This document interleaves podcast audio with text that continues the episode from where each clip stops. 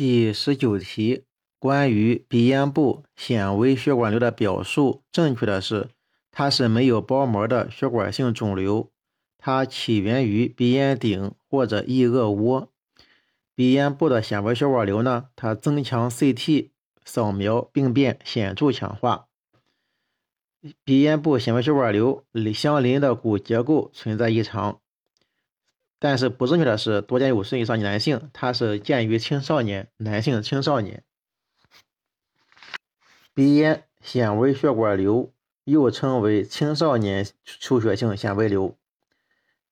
鼻咽纤维血管瘤，鼻咽的纤维血管瘤又称为青少年出血性纤维瘤。你的名字就可以知道，它是好发于青少年，而不是五十以上的老年人。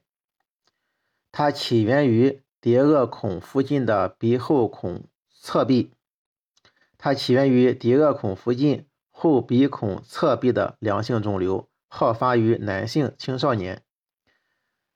嗯，鼻咽纤维血管瘤的症状是进行性的鼻塞和反复顽固性的鼻出血为主，肿瘤较大时呢，压迫临近鼻腔、鼻窦、耳眼等出现相应症状。鼻咽检查。可见凸现鼻咽腔的粉红色肿块，容易出血。DSA 检查，这个青少年出血性纤维瘤呢，肿瘤血管丰富，可明确肿瘤的供血动脉及引流静脉，还可以进行介入治疗。CT 检查，鼻咽纤维血管瘤平扫表现为鼻咽腔软组织肿块，分叶状或不规则形，境界清楚，密度均匀。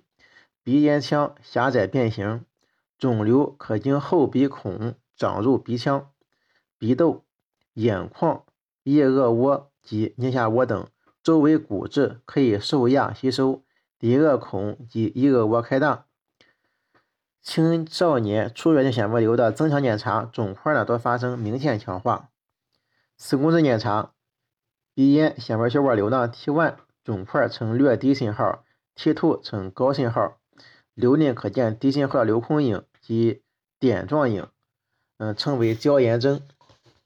鼻咽血管瘤、鼻咽显微血管瘤的诊断要点是：第一是形态是不规则的，沿着各个间隙生长，病变呢是明显强化；第二，鼻咽显微血管瘤在鼻咽镜下显示肿块表面呈粉红色，表面可见血管；第三呢是鼻咽小血管瘤呢术前可行血管栓塞以减少出血。在这个鼻咽癌呢，它是肿瘤是浸润性生长，与邻近组织没有界限，咽隐窝消失，突向鼻咽腔咽旁间隙，中度强化，病变明显向颅内侵犯，伴有颈部淋巴结增增大。所以说呢，它的鼻咽癌的特点是浸润生长，这个中度强化，淋巴结增大，界限不清。